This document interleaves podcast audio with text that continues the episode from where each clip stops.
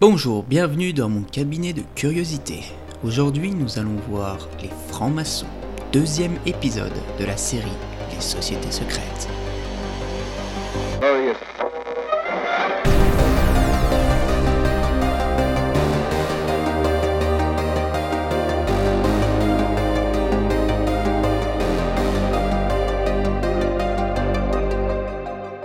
La franc-maçonnerie est une des sociétés secrètes les plus connues au monde. Pourtant, ses origines, son histoire et ses actions restent un mystère pour beaucoup de personnes. Comptant environ 175 000 adeptes rien qu'en France, cette société n'en demeure pas moins très discrète, alimentant mystification et théorie du complot. Sans plus attendre, découvrons ensemble les secrets des francs-maçons. En avant toutes, monsieur Maudet Bien, lieutenant.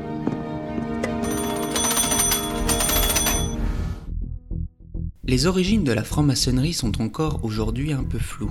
Plusieurs dates sont avancées pour la création de la société maçonnique, sans faire vraiment consensus au sein de la communauté des historiens. Mais il semblerait que le mouvement soit né au XVIIe siècle en Écosse et en Angleterre. En franc-maçon, il y a maçon. Eh oui, ce n'est pas un hasard. Les fondements de la franc-maçonnerie remontent au Moyen Âge, avec les corporations qui étaient des associations regroupant des personnes exerçant le même métier. Les maçons ou bâtisseurs d'outre-Manche se regroupaient en loges, c'est-à-dire en confréries de métiers, pour échanger sur la profession, se former à de nouvelles pratiques et s'entraider. Peu à peu, les corporations de maçons se sont transformées en groupes de réflexion intellectuelle, laissant place à la franc-maçonnerie moderne. Incroyable Cette étape dans la création de la franc-maçonnerie est appelée théorie de la transition. Cependant, elle est à prendre avec des pincettes, car pas mal contestée. Le 24 juin 1717 est fondée la Grande Loge de Londres, première grande maison de l'histoire de la franc-maçonnerie. Cette première grande loge va être le point de départ de la vague maçonnique qui va se répandre dans toute l'Europe, puis dans les colonies américaines, australiennes, africaines et asiatiques de la Grande-Bretagne. En parallèle, les pasteurs James Anderson et Jean-Théophile Desaguiliers vont rédiger en 1723 l'un des textes fondateurs de la franc-maçonnerie. Une constitution qui va structurer le règlement, les usages et les valeurs de la société maçonnique. Ceci est une simple formalité. Aucune raison de vous inquiéter. La diffusion de la franc-maçonnerie en Europe durant la première moitié du XVIIIe siècle va résonner en France avec la création de la première loge française dès 1725. Mais il faut attendre les années 1773 pour voir apparaître la première obédience, Grande Loge, sous le nom de Grand Orient de France. Elle existe encore aujourd'hui et est l'obédience française la plus importante avec plus de 50 000 membres. Combien? Il a dit combien? J'ai pas compté. Mais montrez avec vos doigts là. Non mais attendez, ça fait beaucoup plus que mes doigts.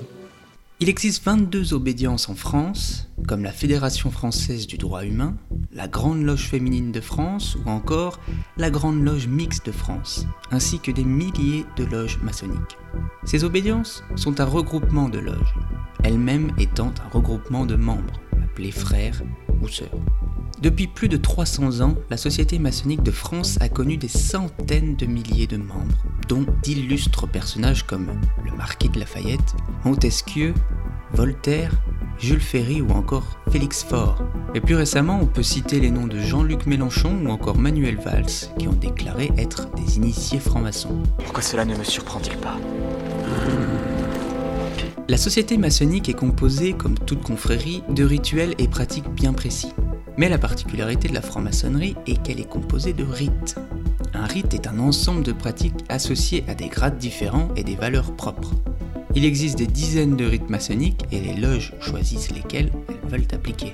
Par exemple, le rite émulation est pratiqué par la Grande Loge Unie d'Angleterre, tandis que le rite écossais ancien et accepté est pratiqué en outre par le Grand Orient de France ou la Grande Loge nationale française. Je n'ai pas dit que ce serait facile, Néo. J'ai dit que ce serait la vérité. Ça suffit Laisse-moi sortir Chaque rite a sa particularité. Ainsi, pour le rite émulation, qui se déroule sous la forme de cérémonie orale, il faut réciter des paroles par cœur. Bon, voilà, hein, rien de folichon. Et ces rites sont associés à des grades ou échelons différents, que que les membres peuvent gravir pour évoluer dans la société maçonnique. Le premier grade est apprenti, le deuxième compagnon et le troisième grade maître. Le maître et son apprenti. Mais lequel des deux est mort? Le maître ou l'apprenti? À ces trois grades s'ajoutent des hauts grades. Leur nombre et leur nom sont différents selon les rites. Par exemple, pour le rite écossais ancien et accepté, ah putain, je plus de ce nom, il y en a 33 avec des noms plus loufoques les uns que les autres. Vous allez voir. Par exemple, il y a Maître secret, Chevalier de Royal Arche, Grand élu parfait et sublime maçon, ou encore Sublime prince du Royal Secret. C'est des malades C'est des malades C'est des malades mais la franc-maçonnerie est-elle une société si secrète que ça? Contrairement à beaucoup de sociétés secrètes, certains membres ne cachent pas le fait qu'ils soient francs-maçons. Bien au contraire, beaucoup le revendiquent haut et fort. De plus, beaucoup d'entre eux expliquent au travers de livres ou de témoignages les coulisses de la franc-maçonnerie. Mais attention, s'il est autorisé de révéler son appartenance à la société maçonnique, il est en revanche formellement interdit de déballer les noms de ses frères et sœurs. Regarde-moi. Jamais balancer les copains. Et toujours la merveilleuse. Là encore, contrairement à beaucoup de sociétés secrètes, le nombre de membres est connu et, en plus, conséquent. Avec plus de 175 000 adeptes en France et 4 millions dans le monde, difficile de garder des secrets si toutefois hein, il y en a. Le recrutement des francs-maçons se fait principalement par cooptation, c'est-à-dire par piston. Mais il est tout à fait possible pour n'importe quel individu de déposer sa candidature. Et oui, dans le principe, vous et moi pouvons adhérer à une loge franc-maçonnique n'importe où en France. Pour cela, il suffit de suivre les démarches et de candidater sur le site internet de l'obédience choisie. Une fois la candidature étudiée, il reste encore un jury composé de membres de haut grade qui va valider ou non l'introduction en tant que membre. Tu siégeras au conseil, mais nous ne t'accordons pas le rang de maître. Comment pouvez-vous faire ça? C'est un affront. C'est injuste. Ce culte du secret autour de la franc-maçonnerie peut être expliqué en partie par ces pratiques considérées comme ésotériques, c'est-à-dire réservées aux initiés. Ainsi, des pratiques tenues secrètes, comme par exemple l'utilisation de certains signes de reconnaissance entre francs-maçons, ou encore la réalisation de rites d'initiation ont contribué à forger le mystère autour de la société maçonnique. Mais pour une société qui pouvait être considérée comme secrète il y a trois siècles, ce n'est plus le cas de nos jours. Les rituels et les signes maçonniques étant connus de tous, il est difficile de penser que les secrets subsistent encore. Les francs-maçons se qualifient eux-mêmes de sociétés discrètes et non pas secrètes. Mais cette discrétion est remise en question, car elle favoriserait le développement d'amalgames et de théories du complot autour de la société maçonnique. S'ils ne t'ont pas encore impliqué dans leur complot, ça ne saurait tarder. Je ne suis pas sûr de bien comprendre. La barrière entre société discrète et société secrète est mince, d'où l'émergence de théories du complot dans lesquelles la franc-maçonnerie dirigerait le monde en secret. Tout comme les Illuminati, les francs-maçons sont souvent décrits comme une société composée d'élites, détenant le pouvoir, tirant les ficelles et prenant les décisions importantes de nos sociétés, en secret bien sûr. La discrétion des travaux de la franc-maçonnerie vient alimenter le culte du secret. Ainsi, certaines personnes pensent que les francs-maçons ne sont que des hommes politiques et des chefs de grandes entreprises prenant des décisions au détriment des petites gens. Non, écoutez mon cher, écoutez mon cher, dites-vous bien que nous ne sommes pas du même monde. Alors entre nous, il existera toujours ça, voilà.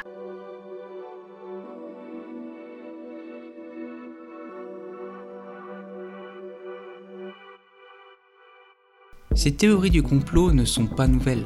Comme pour les Illuminati, le prêtre jésuite Augustin Baruel reconnaissait déjà au XVIIIe siècle, dans son essai Mémoire pour servir à l'histoire du jacobinisme, la responsabilité des francs-maçons dans le déclenchement de la Révolution française.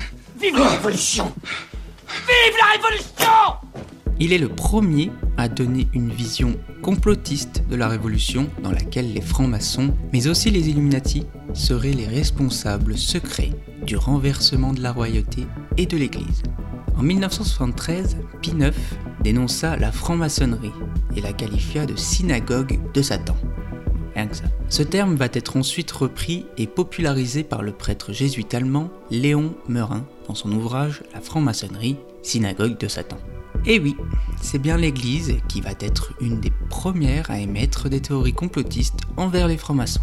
Cela peut s'expliquer entre autres par le fait que l'Église avait peur que les idéaux athées, parfois prônés par la société maçonnique, ne sapent son autorité. Mais la franc-maçonnerie a toujours été accusée d'être anti-chrétienne. Au XIXe siècle, l'abbé Georges Tillon et le prêtre Nicolas Deschamps déclaraient qu'il existait une relation entre Napoléon Bonaparte et les francs-maçons, dont l'objectif était de conspirer contre la religion chrétienne. Il n'y a aucune preuve C'est invraisemblable Nous demandons l'envoi sur Naboo d'une commission d'enquête De même, la société maçonnique va être souvent considérée comme une société satanique. Beaucoup d'auteurs, comme le Canadien Manly Palmer Hall, vont dénoncer dans leurs livres un rapprochement entre la franc-maçonnerie et Lucifer en personne. Oh mon dieu C'est Diablerie C'est Diablerie En toi, satanique Mais celui qui va faire le plus de mal à la franc-maçonnerie au 19e siècle, c'est l'écrivain anti-maçon Léo Taxil, avec des ouvrages plus sensationnalistes les uns que les autres.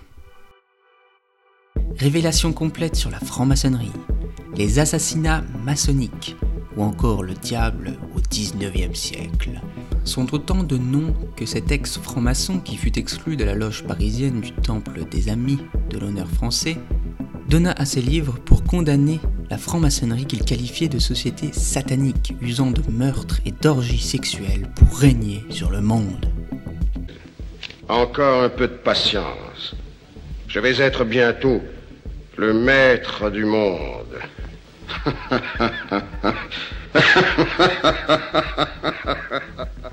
Véritable vivier à fake news et à fausses révélations, ces livres se sont pourtant vendus à des milliers d'exemplaires, et certains furent même traduits à l'étranger.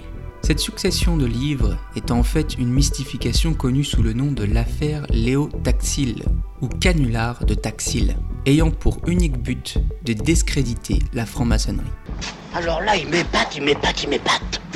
Au fil du temps vont se développer d'autres théories complotistes sur les francs-maçons, notamment avec le terme de nouvel ordre mondial. J'ai déjà utilisé ce terme dans le podcast sur les Illuminati, les Illuminati et les francs-maçons étant souvent confondus ou considérés comme étant une seule et même entité. Beaucoup de théories du complot sont donc communes aux deux sociétés. Mais alors qu'est-ce donc que ce nouvel ordre mondial? Euh, Alors là, docteur, aucune idée. Le nouvel ordre mondial est un projet de domination du monde qui serait mis en place depuis des siècles par des groupes élitistes. Les différents événements à travers l'histoire, comme les guerres mondiales, les assassinats de personnalités ou encore certains attentats, auraient été orchestrés par ces sociétés pour arriver à leur but ultime, une domination totalitaire de tous les pays du monde. Cette théorie popularisée notamment par les milieux d'extrême droite est la pierre angulaire de toutes les théories de conspiration modernes sur les francs-maçons. Beaucoup d'endroits sur Terre sont considérés par les complotistes comme des lieux conspirationnistes maçonniques. Un des plus connus est l'aéroport international de Denver, aux États-Unis. Cet endroit, toujours pour les complotistes, cacherait une base souterraine secrète où les francs-maçons organiseraient les plans pour instaurer un nouvel ordre mondial. Il se pourrait même que ces francs-maçons soient en fait des reptiliens venus sur Terre pour la contrôler secrètement. Oh Hey Bah oui, bah non, c'est quand même exagéré, non? Mais alors, pourquoi cet aéroport, me direz-vous? Eh bien parce qu'une pierre commémorative maçonnique est présente au sein de celui-ci. Voilà donc une preuve béton pour crier au complot. Non mais attendez, c'est n'importe quoi La diffusion de ces théories augmente de façon exponentielle depuis ces dernières années, notamment à cause d'Internet et plus particulièrement des réseaux sociaux, où les fake news vont de bon train. Illuminati, francs-maçons, templiers, Beaucoup de personnes contribuent à la popularisation de ces théories sans même que soit connue la véritable histoire de ces sociétés. C'est aussi pour ça que j'ai décidé de faire cette euh, série de podcasts sur les sociétés secrètes, car mieux on sait de quoi on parle, moins on a de chances de dire des conneries et donc de diffuser des fake news qui vont à leur tour venir alimenter les théories du complot. La force. Grâce à la force, on arrive à influencer les esprits faibles. Quoi qu'il en soit, les théories du complot sur la franc-maçonnerie n'ont pas fini d'alimenter les fantasmes et l'imaginaire collectif. Merci d'avoir suivi ce podcast, on se retrouve très vite pour un nouveau numéro. D'ici là, portez-vous bien et restez curieux. Reste cool. Sac à merde. Time, weather, and... Case of...